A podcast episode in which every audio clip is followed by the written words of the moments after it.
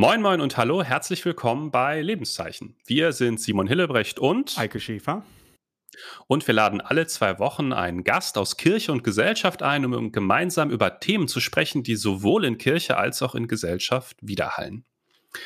Und diese Woche geht es um Kultur, ein komplexer Begriff. Einerseits, weil er so vielgestaltig ist und sich so viele unterschiedliche Dinge damit betiteln lassen und andererseits, weil er scheinbar in den letzten Jahren immer mal wieder zum Kampfbegriff geworden ist. Es ging um Leitkulturdebatte und die christliche Kultur des Abendlandes und gerade jetzt in den Wahlkampfzeiten geht es, das haben Sie wahrscheinlich mitbekommen, um politische Kultur und um Debattenkultur. Aber auch in der Kirche ist Kultur ein Begriff, der manchmal spannungsvoll ist. Es geht um unterschiedliche Gemeindekulturen und Formen, Gottesdienste zu feiern. Und immer mal wieder werden auch Stimmen laut, die sagen, dass Kirche sich zu viel für ihre Kultur interessiert und dabei die sogenannten wichtigeren Sachen außer Acht lässt. Auch wenn es dann meistens nicht ganz klar ist, was das konkret sein soll. Wir nehmen diese immer wiederkehrende Diskussion um den Kulturbegriff in Kirche und Gesellschaft in dieser Folge zum Anlass und werfen einen Blick auf die Kultur in unseren Kirchen und was das eigentlich bedeuten soll, wenn Christinnen und Christen über Kultur sprechen oder sich gar darüber streiten, was ja auch hin und wieder mal vorkommt. Und wir bringen unsere Fragen zu jemandem, der sich wirklich mit der ganzen Sache auskennt, nämlich Dr. Johann Hinrich Clausen, Kulturbeauftragter im Kulturbüro des Rates der Evangelischen Kirche in Deutschland. Herzlich Willkommen, Herr Klausen. Ja, vielen herzlichen Dank für die Einladung. Ich bin gespannt auf das Gespräch. Lieber Herr Klausen, vielleicht fangen wir wie so häufig so an, dass Sie für uns einmal ein wenig Licht auf Ihren Werdegang werfen und erzählen, wie Sie eigentlich im Kulturbüro der EKD gelandet sind. Denn angefangen haben Sie, soweit ich weiß, als ganz normaler Pfarrer äh, oder Pastor, wie man im Norden sagt, aus dem Sie ja stammen.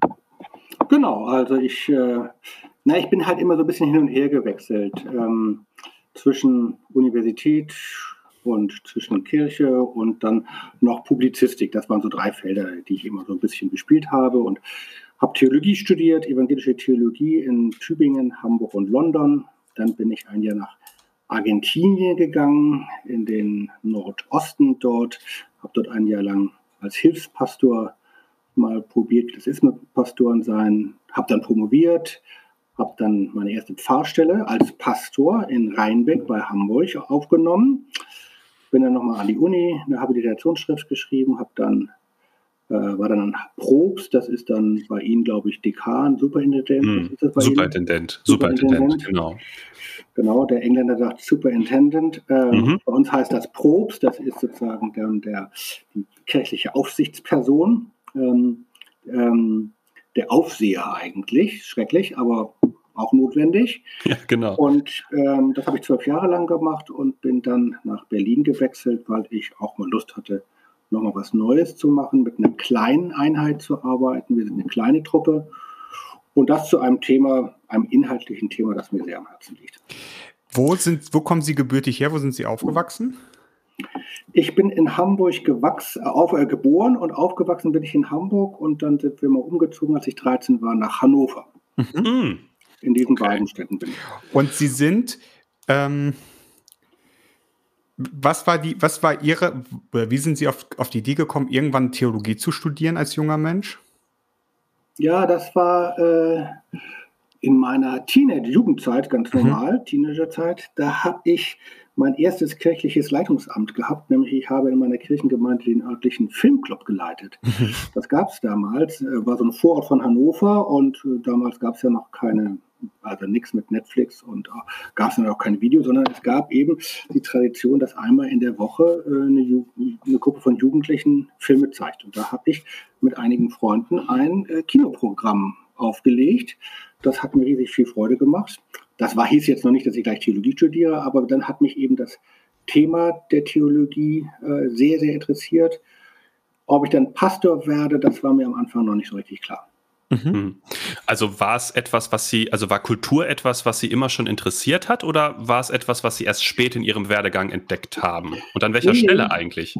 Ja, eigentlich, wenn ich so zurückdenke, lustig, äh, habe auch schon länger nicht mehr drüber nachgedacht, wie das so anfing bei mir, äh, hat beides zusammengehört von Anfang an. Also ich bin eigentlich auf sozusagen religiöse Fragestellungen gestoßen durch Literatur.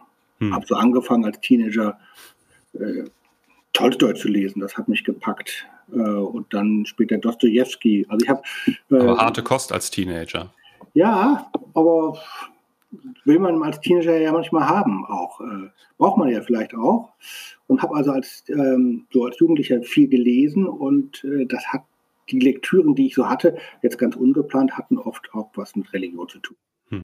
Also, bevor wir vielleicht, und das fände ich nochmal spannend, dann auch von Ihnen zu erfahren, wo, wo fängt vielleicht Kultur an und wo oder hört Kultur auf und fängt irgendwie christlicher Inhalt an oder kann man das gar nicht trennen und so weiter. Bevor wir das aber machen, können Sie einmal beschreiben, was Sie als Inhaber der, der oder als Beauftragter für Kultur beim Rat der EKD, was Ihre Aufgabenbereich ist?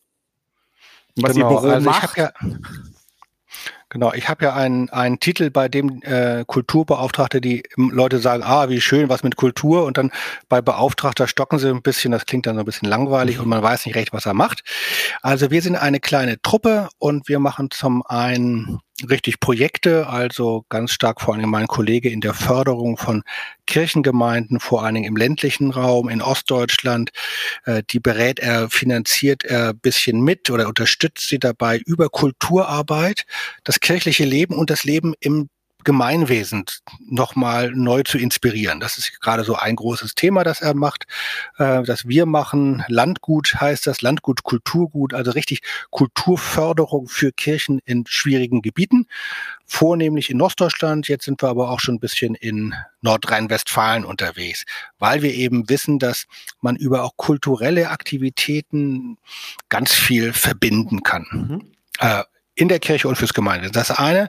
Das zweite ist, dass äh, ich unter normalen Nicht-Corona-Bedingungen ganz viel mit Leuten mache, also versuche mit Künstlerinnen und Künstlern was auf die Beine zu stellen, also Ausstellungen in christlichen Kirchen von Gegenwartskunst, Lesungen, Werkstattgespräche mit Leuten aus der Literatur, Debatten zu allen möglichen kulturrelevanten Themen. Und das ist immer auch nochmal so ein Ding, was ich mache. Ich schreibe auch viel, jetzt in Corona-Zeiten ein bisschen zu viel für meinen Geschmack, mhm. ähm, weil eigentlich, das ist das Schöne äh, an meinem äh, Beruf äh, und an meinem Amt, ich kann mir eigentlich fast jedes Thema schnappen, das ich interessant finde und versuchen, daraus etwas zu machen.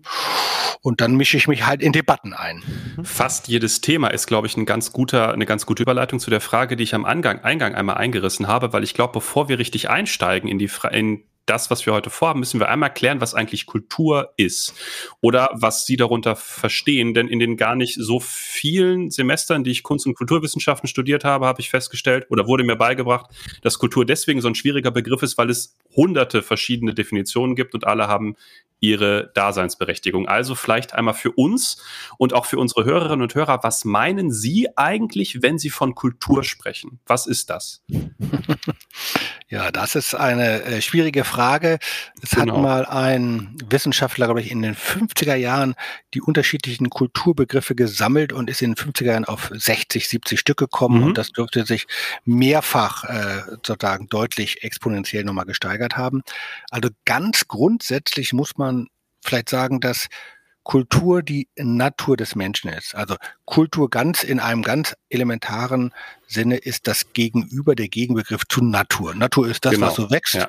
äh, und wo der Mensch nichts äh, mit zu tun hat. Interessanterweise leben wir ja nicht nirgendwo eigentlich fast mehr in Naturgebieten, sondern überall in Kulturgebieten, weil alle Form von Natur vom Menschen mitgestaltet ist. Also das, was der Mensch pflegt, sät, veranstaltet, gestaltet, zerstört, äh, beeinflusst, ist im Grunde Kultur. Hm. Eigentlich muss man sagen, das ist jetzt aber keine große Hilfe, ist der Kult Kultur das, was Menschen tun und machen. Das ist jetzt nicht gerade trennscharf ähm, äh, oder sozusagen spezifisch, aber zeigt eben an, dass es wahnsinnig schwer ist, den Kulturbegriff einzugrenzen, weil sein ursprüngliches Gegenüber, die Natur, schon kaum mehr hm. sozusagen ohne Kultur zu denken ist. Mhm. Insofern ist, würde ich erstmal sagen, aber Kultur ist der Raum, in dem Menschen sich bewegen und den sie gestalten. Mhm.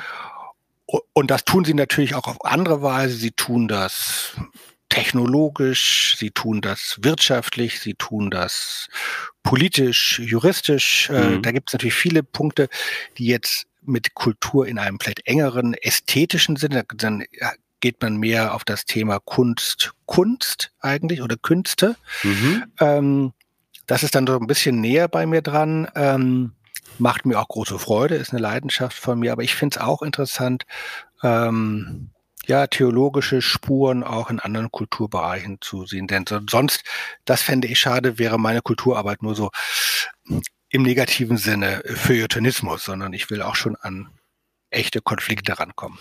Welche Rolle nimmt Kirche? Also in, also, wenn ich Sie da richtig verstehe, ist Kirche einfach nur ein partieller Teil von Kultur, vielleicht nüchtern betrachtet, aber welche Rolle nimmt Kirche ein?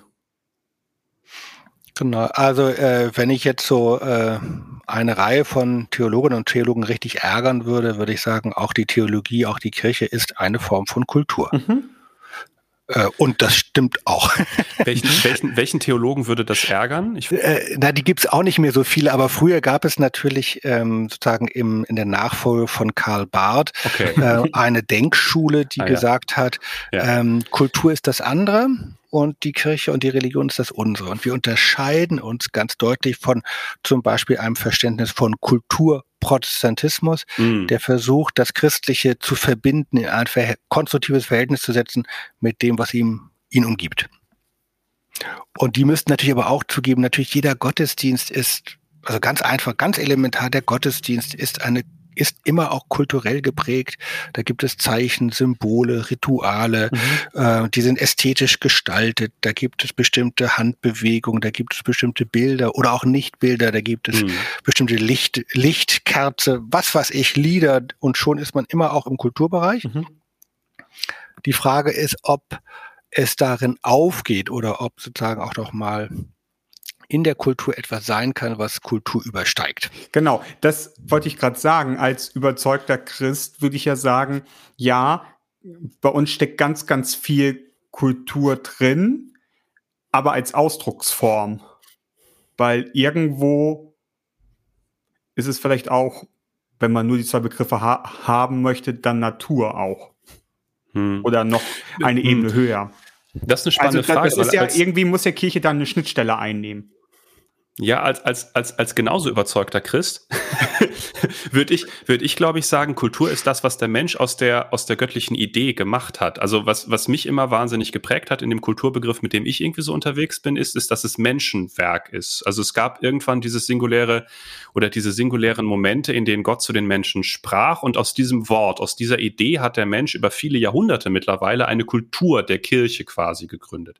So habe ich das immer verstanden. Würden Sie widersprechen, Herr Klausen, oder? Nee, aber ich würde vielleicht noch mal einen Gedanken hinzufügen. Ja. Es, äh, es gibt ein sehr schönes neues Buch von Jörg Lauster über, das ist eine, Bio, eine Biografie des Heiligen Geistes, hat er geschrieben. Mhm. Und da versucht er zu zeigen, jetzt nicht zu beweisen natürlich, aber doch zu, darüber, dazu anzuregen, darüber nachzudenken, ob nicht auch in diesen Kulturformen und Gestaltungen Inspiration des Heiligen Geistes zu finden sind.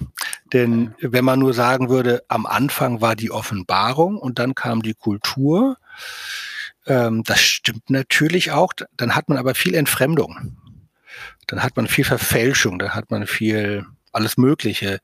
Äh, und da muss man sehr stark suchen, wie man an den Anfang zurückkommt und es wäre doch auch schön, äh, wenn man die Hoffnung haben könnte, dass im Verlaufe bei allen Ambivalenzen und Zwiespältigkeiten, die es gibt, nicht doch auch ähm, ja etwas von Inspiration sichtbar ist.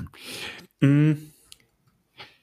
Vielleicht können Sie noch einmal jetzt jetzt springe ich so ganz klein bisschen, aber ähm, warum hat die EKD entschieden, wir brauchen ein Kultur Büro und so wie das für mich klingt, beschäftigt sich Ihr Büro ja nicht mit, nicht zwangsläufig mit innerkirchlicher, also kirchlicher Kultur von Gottesdienstkultur und so weiter, sondern eher in die Integration ins kirchliche Leben von anderen Kulturformen. Ja, im Grunde haben wir zwei Aufgaben. Ähm nach außen und nach innen zu wirken. Mhm. Also es als das Kulturbüro gegründet wurde, gab es vorher so eine ähm, so, eine, so ein Prozess äh, gemeinsam mit politischen Partnern. Ähm, da wurde gesammelt, welche vom, vom, von der Bundeskulturpolitik gesammelt, äh, was für ku kulturelle Akteure gibt es eigentlich in Deutschland?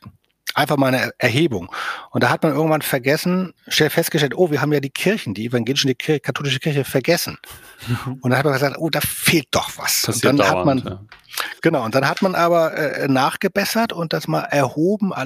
Ich muss nur sagen, Kirchenchöre und vieles andere auch, Kirchenarchitektur und hat festgestellt, da ist doch eine ganze Menge. Und da kam dann die Idee auf bei der EKD damals unter Wolfgang Huber, äh, doch so eine kleine Stelle einzurichten, die sich genau darum kümmert. Einerseits nach innen, das vergessen wir Protestanten ja selber oft genug, dass wir als auch eine Kulturkraft da sind, dass wir Tradiz dass wir kulturelle Schätze hüten, verwalten, verwahren, weitergeben sollen. Ähm, das machen wir zwar in unserer Arbeit, aber oft genug nicht explizit genug. Hm. Also schon auch, auch nach innen ein Bewusstsein dafür äh, zu fördern, dass wir eben es auch uns selbst als kultureller Akteur ernst nehmen sollten. Nee, und da, und da zum Beispiel machen wir viel mit, also, äh, mit der Kultur des Kirchbaus, alt und neu. Äh, wir machen viel ähm, zur Musik. Mein Kollege und ich haben gerade ein Chorliederbuch herausgegeben, wo wir alte und neue Lieder neu getextet, zusammengesucht, äh, gedichtet, komponiert haben. Und ein Podcast zu dem Thema. Muss man jetzt an dieser Stelle auch sagen, dass Sie ein Kollege sind. Genau, genau. Also ich habe einen Podcast draußen mit Klausen zusammen mit Schweizer Kollegen von reflab.ch, einer netten, auch sehr netten Truppe. Und ähm, also es hat einerseits eben schon eine Wirkung nach innen, dass wir uns da selber auch ernster nehmen und das bewusster betreiben. Ist auch nicht ganz unwichtig bei anrollenden kirchlichen Kürzungsdebatten. Lassen wir das kulturell einfach weg oder gerade nicht. Und natürlich auch wichtig im Gespräch nach außen, also mit Kulturakteuren, kulturpolitischen Akteuren, dass wir auch äh, Lust haben, uns ins Gespräch zu begeben Mhm. und gemeinsam was auf die Beine zu stellen. Was, was wären so Kultur, also eigene Kulturschätze, die wir gerne vergessen? Also der Umgang von Kirchenleuten mit eigenen Kirchgebäuden äh, ist äh, ambivalent. Einerseits liebt man seine Kirchen, andererseits habe ich festgestellt an mir selber, man lernt im Theologiestudium nichts über Kirchenarchitektur. Also deshalb mache ich jetzt im nächsten Semester Ja. noch mal was in Berlin. Ähm, das, und dann kommt man jetzt als Pfarrer zum Beispiel in eine Kirchengemeinde und hat erstmal richtige Bauaufgaben und äh, steht da hilflos davor. Oder man muss sich zu dem Raum verhalten. Ähm, und ich finde, das ist zum Beispiel etwas ganz elementar, aber etwas, was ganz viele Menschen mit uns kulturell verbinden, was Mhm. ihnen sehr wichtig Mhm. ist, auch wenn sie weit entfernt sind. Und womit man viel mehr machen könnte. Ganz, also wirklich ganz unoriginell, aber total wichtig. Und natürlich das weite Feld von Kirchenmusik. Mich interessiert aber auch sozusagen eine Literatur, die christlich, Hm. zu der man als Christ was sagen kann, was rausziehen kann. Sprache ist für uns Protestanten ja traditionell wichtig. Die spann also die Frage, die sich mir an dieser Stelle dann immer stellt, ist, was ist dann eigentlich der, der spezifische Auftrag, wenn es um Liedgut beispielsweise geht oder um, um Gebäude? Ist der Auftrag, das zu erhalten für die Ewigkeit, also so, dass es immer wieder in der Mitte der Gesellschaft bleibt? Oder kann auch die Aufgabe sein, es zu konservieren, sodass man sagen kann, ja, das war mal unsere Kultur, aber die Zeit und die Gesellschaft hat sich gewandelt. Wir sind von dieser Kultur weg. Wir machen, singen andere Lieder, wir bauen andere Kirchen, wir verändern vorhandene, wir, wir, ändere, äh, wir ändern vorhandene Kirchen in eine andere Richtung, jetzt beispielsweise Digitalisierung und so weiter und so fort. Und wir uns ist es nicht mehr so wichtig, dass die Kultur jetzt für heute noch so ersichtlich ist, aber wir schaffen Räume und Möglichkeiten, wo sie erfahrbar werden kann, damit die Menschheit sie nicht vergisst. Gibt es da eine Stoßrichtung oder ist das, ist das kontextsensitiv an den jeweiligen Orten? Ähm, das ist, also wichtig ist grundsätzlich, dass man sich darüber verständigt und das Thema ernst nimmt. Äh, und das ist, sagen, zum Beispiel unsere Aufgabe, auch solche Debatten zu führen. Wir gehen nächstes Jahr nach Köln zum Kirchbautag, äh, wo ähm, äh, gar nicht so weit von Ihnen entfernt, also in Köln eben richtig auch neue Kirchen gebaut wurden und alte dabei dafür auch abgerissen wurden. Total interessanter Prozess.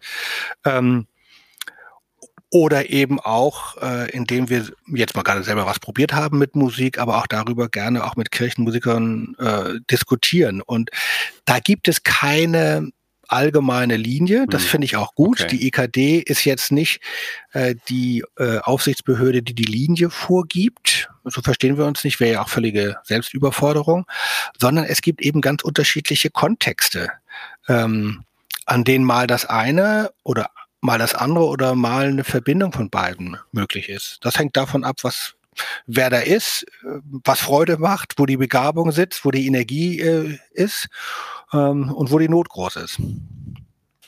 Ich, ich habe, ich verbinde mit Kultur in Kirchen auch immer also eine Idee von des, vom Brückenbauen, nämlich zwischen mhm. Menschen, die vielleicht mit, mit Kirche inhaltlich nicht, nicht nicht eingestiegen sind oder nichts anfangen können oder so, aber darüber trotzdem irgendwie ein, ein Zugang finden und sei es über Kunstaspekte.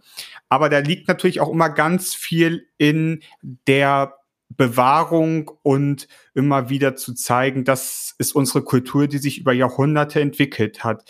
Wie erleben Sie das mit, mit der Entwicklung einer neuen Kultur? Also Kultur war ja, war ja, ist ja nie und war ja auch nie ein Stillstand, sondern hat sich ja immer ge weiter geformt. Nur in Kirche erlebe ich manchmal die Angst davor, zu sagen, wir entwickeln gerade eine ganz neue Kultur. Also. Ja. Ja, ähm, das gibt es. Ähm, aber es gibt auch ganz viel Neugier und, und ich gibt, es gibt viel mehr Unbefangenheit. Also ich äh, mache selber, aber ich beobachte auch und sammle ganz viel ähm, ähm, Informationen über Kirchengemeinden zum Beispiel, die Gegenwartskunst in die eigenen heiligen Hallen holen. Mhm. Das war noch vor 10, 20, 30 Jahren wahnsinnig schwierig. Dann musste der Kirchengemeinderat über jedes Bild entscheiden. Da, da war ganz wichtig die Frage, darf man das? Mhm. Das ist meine ein, ist meine ein, ist total weg. Mhm. Jetzt nicht aus, weil es eine neue Beliebigkeit gibt, sondern äh, weil das einfach eine total destruktive, unkreative Fragestellung ist. Und ähm, ich erlebe eher ganz viel Lust. Ähm, Künstlerinnen und Künstler, das können berühmte, große Namen sein, das können aber auch Leute einfach aus der Nachbarschaft dann, aus der eigenen hm. Region. Das finde ich meistens eigentlich interessanter. Ähm, und dann gibt es einen Dialog und dann kommt man, ist man als Kirche Gastgeberin. Man erlebt auch, dass man dann nicht mehr die Einzige ist, die in diesem Haus was zu sagen hat, sondern man hat eben für die Zeit dieser Installation, dieser Ausstellung auch ein bisschen die Deutungshoheit abgegeben finde ich auch einen wichtigen mhm. Prozess. Ähm, und da erlebe ich, dass viele Kirchengemeinden sich trauen. Es hängt natürlich immer ein bisschen davon ab, mhm. von handelnden Personen. Gibt es da jemanden, der da Lust zu hat? Gibt es ein Team, das sich bildet, das das übernimmt? Denn es ist dann immer dann doch ganz schön viel Arbeit. Das ist ein richtiges Projekt. Muss man, man braucht auch mal ein bisschen Geld. Äh, ich finde, Künstler gehören ordentlich honoriert. Das wird in der Kirche gelegentlich ein bisschen vergessen. Ähm, aber dann ist vieles möglich. Mhm. Wo wir gerade schon Kulturwandel in der Kirche und das Stichwort Beliebigkeit viel gerade gestriffen haben, würden Sie sagen, es gibt noch in Anführungszeichen eine spezifisch christliche Kultur in Deutschland? Und wenn ja, wie stellt sie die sich dar? Also was gehört für Sie zu einer christlichen Kultur, wie sie sich hierzulande vielleicht zeigt oder gezeigt hat in der Vergangenheit? Ich glaube, das gibt es nicht mehr. Also wenn ich äh, mal zurückblicke, so 50er Jahre, da gab es noch eine hm. richtige konfessionelle Kultur, da gab es äh, konfessionelle Autorinnen und Autoren, also wirklich Schriftstellerfiguren, die eindeutig als protestantisch identifiziert waren. Ähm, das oder sozusagen Komponisten, die man hörte oder welche, die man nicht hörte. Ähm, da sind ja aber eigentlich alle, alleine schon so bei uns aus der Pfarrerschaft, sind ja selber schon kulturell multiple geprägt, popkulturell. Man hat, hat also eben ja nicht nur, ist ja nicht nur mit Chorälen aufgewachsen, sondern auch eben mit der jeweiligen Popkultur der eigenen Jugend. Ähm, da sind wir selber in der Kirche immer auch schon kulturell multiple Persönlichkeiten, mhm. äh, so dass ich glaube, diese sozusagen Konfessionskultur, die erlebe ich kaum noch. Mhm. Und ist das gut, schlecht oder eine Mischung aus beidem? Was würden Sie sagen? Gibt es Gründe, sich das von früher zurückzuwünschen oder ist es, war das einfach eine Zeit und jetzt ist es gut so, wie es ist und wir müssen vielleicht nach einer neuen Kultur suchen? Oder würden Sie sagen, das brauchen wir gar nicht, wir brauchen die christliche Kultur gar nicht mehr, sondern das müssen Gemeinden für sich selbst entscheiden? Also ich glaube, wir brauchen keine Konfessionskultur mehr, keine okay. protestantischen Haus- und Hofautoren. Die sind auch nicht so toll oder haben sich nicht so toll gehalten, würde ich mal sagen. Ina Seidel, ja. Agnes Miegel muss jetzt nicht mehr sein. Ähm, insofern haben wir eine neue Situation und die ist spannend und offen und interessant, hm. aber eben auch nicht ganz einfach, sondern die Herausforderung besteht daran, äh, dann eben Christliches auch kulturell sprachfähig zu machen. Und das ist eben nicht so leicht, wenn man nicht sozusagen solche Konfessionsautoren oder P Personen oder so eine Konfessionskultur hat. Insofern finde ich, muss man ein bisschen genauer hinschauen, ein bisschen mehr Trüffelschwein spielen und irgendwie die Nase in den Boden stecken, ähm, suchen und dann auch selber finden, dass man als Theologe äh, das aufnehmen kann, was man da findet, dass man da was zurückgibt, dass es einen Dialog gibt. Also ich sage mal ein Beispiel, was mich besonders einfach interessiert als Feld, obwohl es wirklich nicht populär ist, ist, ähm, ist die Lyrik. Es sind Gedichte und zwar alte wie zeitgenössische, weil ich den Eindruck habe, dass da ganz viel zu finden ist an erstens schönem und überraschendem, dann aber auch an Dingen, die existenziell wirklich direkt einen ansprechen oder sehr intensiv und wo eben ganz stark religiöse Töne zu hören sind. Mal definierter, mal freier. Insofern, das lese ich wahnsinnig gerne mhm. und unterhalte mich gerne mit Autoren und Autoren, äh, die so etwas hier gestalten. Ähm, und finde das wahnsinnig aufregend und finde es aber auch nicht ganz leicht zu sagen, wo ist jetzt eigentlich der Punkt, über den wir uns verständigen können oder unterhalten können? Wo ist eigentlich sozusagen, wo ist die Brücke zwischen uns? Die zu suchen ist aber, finde ich, eine lohnende Aufgabe. Mhm. Also, also die Kirche wird sich ja in den nächsten 10, 15 Jahren und da, das wissen wir ja alle, befinden sich ja schon ein Prozess, sich quasi neu an bestimmten Stellen zu charakterisieren und ein Bild von sich zu entwickeln, quasi. Und für viele Bereiche oder für viele Menschen in, in der Gesellschaft sind wir zu einer reinen Kultureinrichtung vielleicht auch schon geworden. So. Und da ist natürlich die Frage, mh, hm, wo, wie, also wie entwickelt man eine eigene Kultur in Abhängigkeit aber auch nicht einfach ein x-beliebiger Kulturort zu werden. Ja, ich würde es nochmal anders äh, sagen. Ich erlebe auch ganz viele Menschen, die überhaupt nicht, die überrascht sind, dass es zum Beispiel mich gibt und dass Kirche was mit Kultur zu tun hat. Ach, sagen die. Kirche macht was mit Kultur, wusste ich gar nicht. Ist ja eine nette Idee. Also das erlebe ich auch schon häufig, mhm. weil wir natürlich auch, also das erlebe ich ja in meiner Arbeit auch, wir sind ganz schön weit weg von den Leuten äh, mhm. äh, und werden nicht unbedingt mit Hochkultur oder Popularkultur mhm. oder interessanter Kultur mhm. verbunden. Mhm.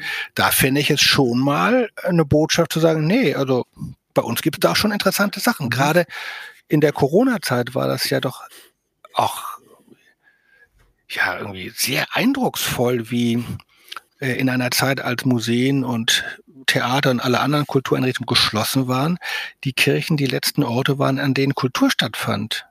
Kleine Konzerte, musikalische Andachten, literarische Andachten, äh, wo Künstlerinnen und Künstler einen kleinen Auftrittsort hatten. Mhm. Das war eine ganz seltsame Situation.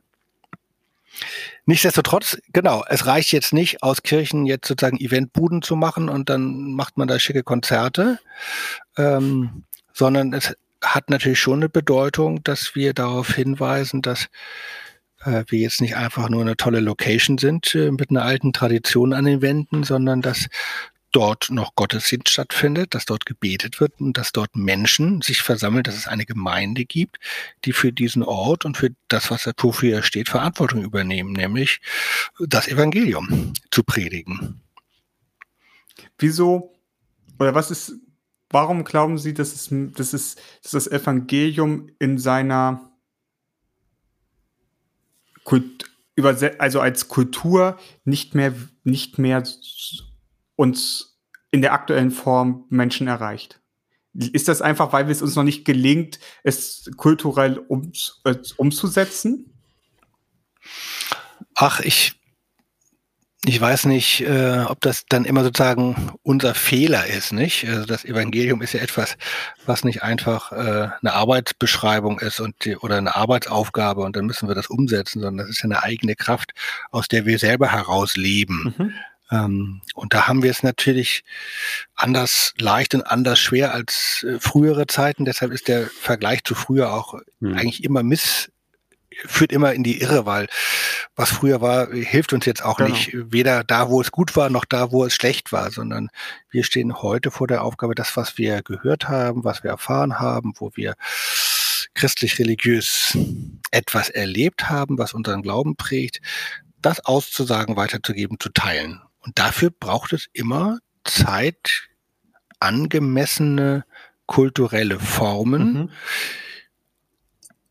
ohne dass man sozusagen immer der letzten Mode hinterher eiert. Mhm. Kommt man eh zu spät.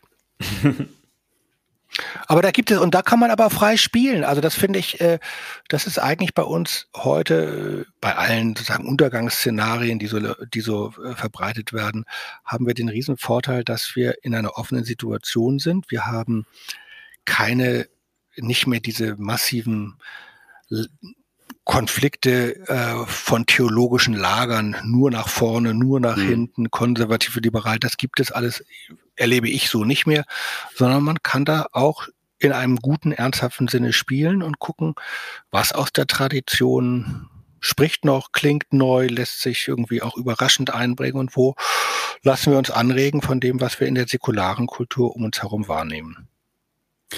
Wie verhindert man da so ein bisschen die Trennschärfe zu verlieren. Also das ist ja ein Thema, was die Kirche im Allgemeinen gerade umtreibt und was auch wir hier bei uns im Podcast immer mal wieder gestriffen haben, ist, ist unsere christliche Kultur eigentlich noch spezifisch genug oder hat sie an Trennschärfe verloren? Also zeigt sich das, was uns als Kirche ausmacht, und das ist ja etwas, was gar maßgeblich von der innerkirchlichen Kultur bestimmt wird, nicht mehr deutlich genug sichtbar in unserer Zeit.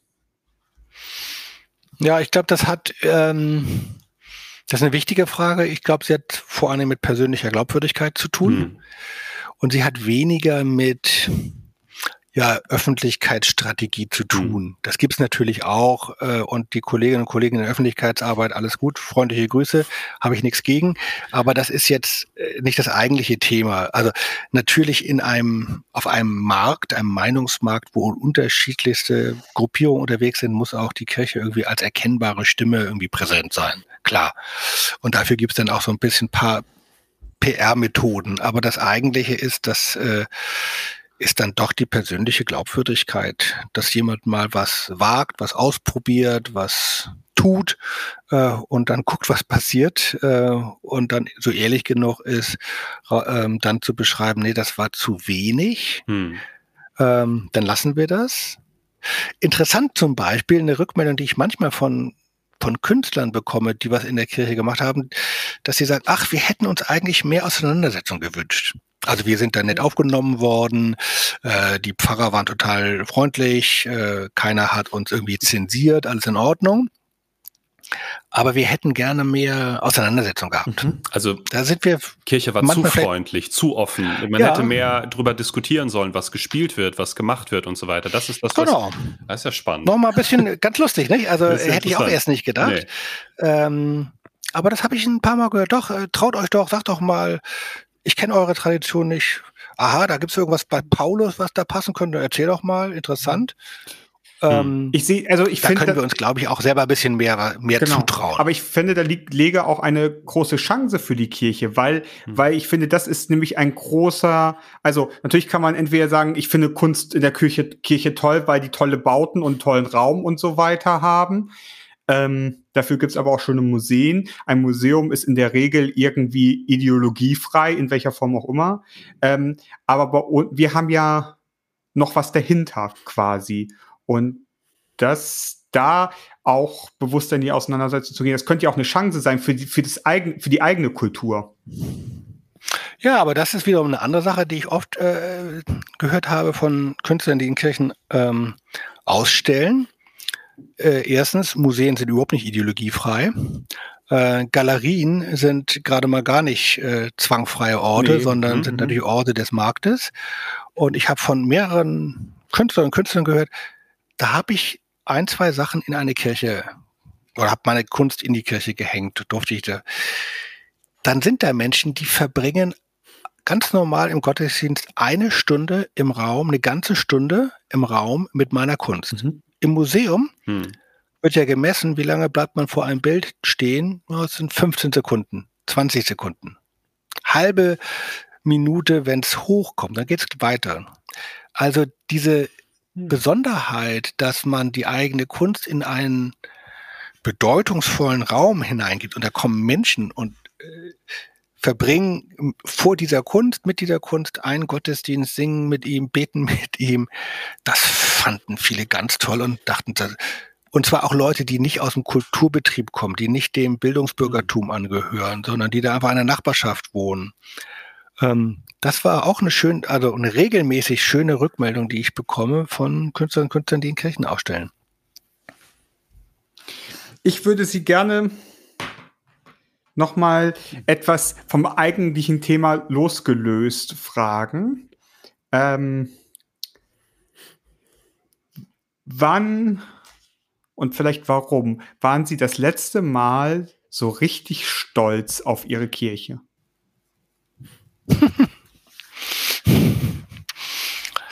Das ist natürlich eine sehr unprotestantische Frage, das dürfen wir nie sein. Ähm, deshalb fällt es mir auch gar nicht so groß ein.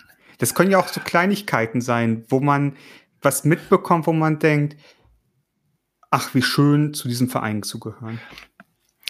Ähm, als das losging mit Corona und wirklich viele Künstler wirklich vom Ausstanden, ähm, hat es auch ein bisschen gedauert, hm. bis wir so in die Puschen kamen. Aber ich habe in der letzten Zeit zwar nicht viele, nicht ausreichend, nicht genug und so weiter, aber doch einige sehr schöne Initiativen wahrgenommen. Zum Beispiel in der Markuskirche in Kassel, die extra Konzerte, eine Konzertreihe gestartet hat, um Künstlerinnen und Künstlern eine Chance zu geben, ein etwas äh, vorzubringen, zu spielen, vorzutragen. Also eine richtig schöne Bühne gegeben haben, hat alle ihre Lebensprobleme nicht gelöst, war aber ein ganz tolles Zeichen. Und das ist jetzt ein kleines Beispiel, davon kriege ich aber relativ viel mit, ähm, wo versucht wird, in dieser nervigen, schwierigen, belastenden, auch gefährlichen Zeit, äh, ja, die Kirche zu öffnen, einen Raum zu bieten, Solidarität zu zeigen. Das, da war ich jetzt nicht groß stolz, weil es eben auch ein bisschen hätte noch mehr sein können, aber für das, was da war und was da passiert ist, was viele Kolleginnen und Kollegen gemacht haben, das fand ich richtig gut. Mhm. Jetzt kommt noch die gemeine andere Seite. Wann war Ihnen die Kirche das letzte Mal so richtig peinlich? Lass ich mal kurz überlegen. Ach so, was ich gar nicht mal so schlimm, peinlich. Das habe ich jetzt. Ja, also im Sinne von. Mm, nee. Das hätte man aber auch eleganter lösen können. Ja, also ich äh, sitze gerade selber, also das ist aber jenseits von peinlich, weil peinlich ist dafür zu salopp ja, äh, und zu leicht. Natürlich. Ich sitze gerade äh, mit Kolleginnen und Kollegen an einem Buchprojekt. Ich hoffe, dass wir das hinkriegen. Es ist eben nicht ganz einfach, wo wir versuchen ähm, zu beschreiben, was die theologischen Konsequenzen aus unseren Erfahrungen mit Missbrauch mhm. und der Begegnung mit Betroffenen ist. Oh, das ist aber harter ähm, Tobak. Genau, und das ist eben sozusagen, das ist sozusagen, hat nichts mit Peinlichkeit zu tun, sondern mit Scham. Mhm. Ähm, und da bin ich jetzt, habe ich gerade jetzt sozusagen einen, meinen Beitrag dafür geschrieben, ähm, sozusagen die Kehrseite der, der Liberalisierung der 70er, 80er Jahre, mhm. die bei uns mhm. eben sozusagen ein großes Problem gewesen sind. Ähm, und da sozusagen nochmal zu begegnen in diesem Spiegel dieser Vorgänge in den 70er, 80er Jahren, die für die Betroffenen aber immer noch Gegenwart mhm. sind, weil sie unter diesen Belastungen leben, die mhm. oder diesen Verletzungen leben, die sie damals zugefügt bekommen haben. Und da versuche ich eben mit einer Truppe von Mitautorinnen und Autoren äh, sozusagen, was heißt das jetzt nicht nur für Präventionsarbeit, für Schutzkonzepte, für Ausgleichszahlung und so weiter, sondern was heißt das eigentlich, wenn ich dann auf meine theologischen Bestände gucke? Was muss ich anders formulieren, anders denken, anders verstehen, mhm. äh, damit es sozusagen dieser Erfahrung standhält? Und da in dieser Arbeit, das ist ein Text, den gar nicht so lang, aber da habe ich ewig lang dran gesessen, weil der so schwer zu schreiben war, äh, habe ich eben erlebt, dass äh, da habe ich Scham erlebt, aber auch die Möglichkeit, darüber zu sprechen. Und ich finde, das wiederum ist etwas, was wir bei all dem, was wir falsch und schief machen, doch in der evangelischen Kirche als echten Schatz haben, dass wir ähm, die Freiheit haben, uns in Frage zu stellen, in Frage stellen zu lassen. Das ist eigentlich ein Erbe klassischer Bußfrömmigkeit. Ganz ehrlich, also klingt jetzt komisch, ist aber so.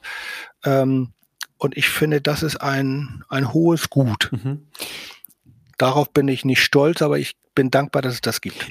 Wenn, können Sie sagen, wenn Ihnen das nicht recht ist, aber vielleicht können wir dieses Thema oder diese, dieses Nebenkapitel Missbrauch einmal aufmachen. Es ist ja auch, das merkt man ja vielleicht manchmal noch deutlicher an der katholischen Kirche, ähm, Missbrauch in einer Institution ist ja auch eine Kulturfrage. Mhm. Genau. Und deshalb gucke ich auch nicht in meinem Beitrag, äh, jetzt, ich, da saß ich nun gerade dran, deshalb ist es so frisch, äh, gucke ich eben nicht nur auf die Kirche selbst, sondern auch auf den Protestantismus außerhalb der mhm. Kirche. Es gibt ja ein, auch einen missbräuchlichen Kulturprotestantismus oder hat es ihn gegeben, nicht? Genau. Das verknüpft sich mit Stichworten wie Reformpädagogik mhm. äh, und sozusagen all dem, was es sozusagen an protestantisch geprägten Milieus äh, gegeben hat und auch zum Teil noch gibt äh, oder wo sozusagen eine protestantisch geprägte Kultur eben missbräuchlich geworden ist. Ähm, insofern ist jetzt Kultur, heißt Kultur für mich nicht einfach, das ist gut, also Kultur als etwas qualitativ hochstehendes, Gutes, sondern das ist eben immer etwas Menschliches und hochambivalentes und deshalb, wenn ich von Kulturprotestantismus spreche, also auch eine Kultur in der Kirche und auch darüber hinaus gucke ich auch immer, was ist daran, was gibt es da auch an Schattenseiten mhm.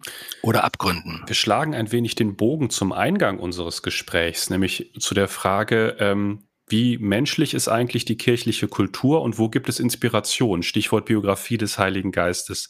Gibt es irgendeinen Moment in der Kirchengeschichte, am besten in der jüngeren Kirchengeschichte, wo Sie gedacht haben, da hat der Heilige Geist richtig viel gewirkt? Da haben wir eine Kultur ins Leben gerufen, die richtig durchgeistigt war, im besten Sinne des, des Wortes. Ich habe mich vor kurzem, äh, das ist jetzt nicht meine oder unsere, aber doch eine mit uns verwandte protestantische Kultur, äh, habe mich vor kurzem noch mal beschäftigt äh, mit dem fast vergessenen Martin Luther King. Mhm kennt man noch so als mhm. Ikone, nicht? Und äh, I Have a Dream und so. Und äh, ich habe da was gemacht, so ein Radio-Essay gemacht ähm, über ihn als einen ernstzunehmenden intellektuellen und radikalen Theologen, weil ich den Eindruck hatte, der wird ein bisschen verharmlost durch Verehrung. Ja, genau. Durch Verehrung, nicht? Äh, er hat auch tolle Geschichten und tolle Bilder kreiert und tolle Reden gehalten, aber er ist eben auch ein richtig radikaler Denker gewesen. Und ich fände es wichtig, gerade bei diesen ganzen Debatten äh, um ähm, Antirassismus und Gleichberechtigung, dass man da diese theologische Dimension, die er äh, eben ganz maßgeblich mitgesetzt hat. Also der Be ein christlicher Begriff von Menschenwürde, ein christlicher Begriff hm. von Freiheit und Gerechtigkeit und dann eben diese unfassbare Größe, den Liebesgedanken politisch in der Gewaltfreiheit wirksam werden zu lassen. Das fand ich sehr, sehr beeindruckend und sehr inspiriert und inspirierend. Wenn, also es gibt, und das beobachte ich, dass es das immer mehr gibt, es gibt Kirchengebäuden, die teilweise ausgeräumt werden, in denen dann ein neuer kirchlicher Zweck zugeordnet wird. Es gibt Jugendkirchen, es gibt Kirchen, die nur noch primär als Ausstellungsorte, als Begegnungsorte für bestimmte Zwecke umgenutzt werden. Wenn ich Ihnen jetzt in Ihrer Heimatstadt eine Kirche zur Verfügung stellen würde für ein Jahr, mit der Sie machen können, was Sie möchten, was, was würden Sie, wie würden Sie diese Kirche gestalten? Was würde da drin stattfinden? Erstmal würde ich sie schön aufräumen. äh, ähm, und dann will ich sie schön offen halten. Dann würde ich, äh, wenn sie mir zugleich äh, auch dienstfrei oder mich von anderen Verpflichtungen dienstfrei stellen würden, äh, in dieser Kirche meinen mein Tag verbringen und ansprechbar sein. Und dann würde ich sehr gerne nach einer erstens selber lesen und dann Autorinnen und Autoren, die ich interessant finde, einladen und mit ihnen über ihre Bücher sprechen. Mhm. Sehr gut. Herr Klausen, ganz, ganz lieben Dank für Ihre Zeit und Ihre Antworten, Ansichten zu unseren Fragen. Schön, dass Sie dabei waren. Lieben Dank, Simon. Und Dank, Eike. sehr gerne. Und damit sind wir auch am Ende. Und traditionellerweise in diesem Podcast hat das letzte Wort unserer Gast. Ja, vielen herzlichen Dank. Das hat mir große Freude gemacht. Ich äh, grüße Sie und alle Ihre Hörerinnen und Hörer. Und ich finde, diese Podcast, das ist eine ganz tolle neue Form. Hm. Das macht richtig Spaß. Das haben auch andere schon gemerkt, deshalb gibt es so viele davon. Aber ähm, es gibt einfach nochmal äh, ganz neue Mensch Formen, Orte, Menschen, die zuhören, reagieren. Also ich wünsche Ihnen viel Glück und viel Segen für Ihren Podcast.